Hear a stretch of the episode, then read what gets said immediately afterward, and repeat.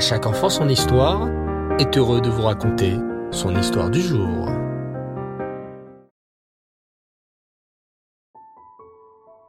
Bonsoir les enfants et Reftov, vous allez bien? Bao Hashem. J'espère que vous avez passé une bonne journée. Dans notre paracha de cette semaine, la parachat Bealotecha, Aaron à Cohen reçoit la mitzvah d'allumer tous les jours les lumières de la menorah pour éclairer le monde. Vous savez les enfants, nous aussi, nous pouvons éclairer le monde. Oui. Et comment faire s'il n'y a plus de menorah? Eh bien, en faisant des mitzvot. Écoutez bien cette histoire. Rabbi Chaim Kazan devait rentrer chez lui en avion. Il était Rosh Shiva, directeur d'une yeshiva, et avait dû se rendre dans une autre ville pour donner un cours spécial sur les lois de l'argent. Il monte donc dans l'avion pour rentrer chez lui. Son ami, Rabbi Yehuda Levkovitch, devait venir le récupérer à l'aéroport. Tout le trajet se passe très très bien, et le pilote annonça même que l'avion arriverait plus tôt. Mais, soudain, trente minutes avant l'arrivée, le pilote prit la parole. Mesdames et messieurs, il y a un problème avec l'avion. Nous ne pouvons pas l'arrêter. Il va falloir que nous atterrissions un peu brutalement. Vous allez remettre vos ceintures de sécurité, enlever tout ce qu'il y a dans vos poches, mettre la tête dans vos genoux. Une dernière chose, priez. Tout le monde se mit à pleurer et à paniquer. Les hôtesses passaient dans les couloirs pour aider chacun à se préparer. Rabbi Chaim n'en revenait pas. Il fit ce que le pilote avait dit et se mit à réfléchir à sa vie. Avait-il été toujours dans le chemin de la Torah? N'avait-il pas perdu quelques secondes de limoud, d'étude de la Torah? Avait-il été toujours patient envers ses enfants et ses élèves Il se mit à faire le vidouille. Cette prière où nous énonçons nos avérotes. Puis, en restant calme, il récita les Tehillim qu'il connaissait par cœur. Les mots sortaient directement de son cœur. Une heure après la première annonce, l'avion commença à descendre. Il toucha le sol juste avec un choc. Les passagers se redressèrent et regardèrent à travers les hublots. Un grand miracle avait eu lieu. Tous étaient sains et saufs, en bonne santé. Baou Hashem. Ils se mirent alors à pousser des cris de soulagement et firent un tonnerre d'applaudissements. Rabbi Chaim remercia Hachem, puis voulut vite partir.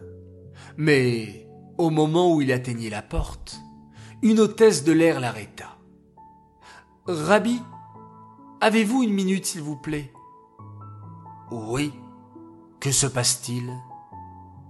Toute cette dernière heure, nous avions tous peur et les passagers nous regardaient cherchant de la force dans notre regard. Mais nous, Rabbi, c'est vous que nous regardions, votre manière de prier et les psaumes que vous avez dit. Le Rabbi était étonné. Sans le savoir, il avait fait un grand kiddush Hashem. Il avait sanctifié le nom d'Hachem par sa teshuva. L'hôtesse continua. Mes parents n'étaient pas religieux avant et ne faisaient pas Torah et mitzvot.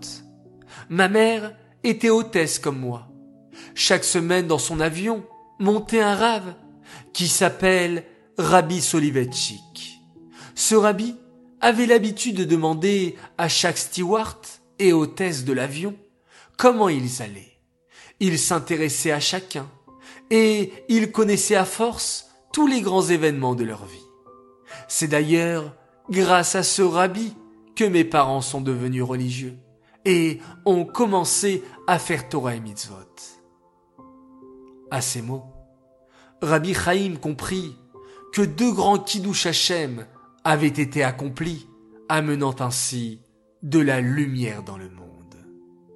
Les enfants, comme Aaron à Cohen, qui allumait la menorah au Mishkan, nous aussi, nous pouvons amener de la lumière en faisant des mitzvot, en rapprochant les gens à la Torah, en souriant, en étant heureux.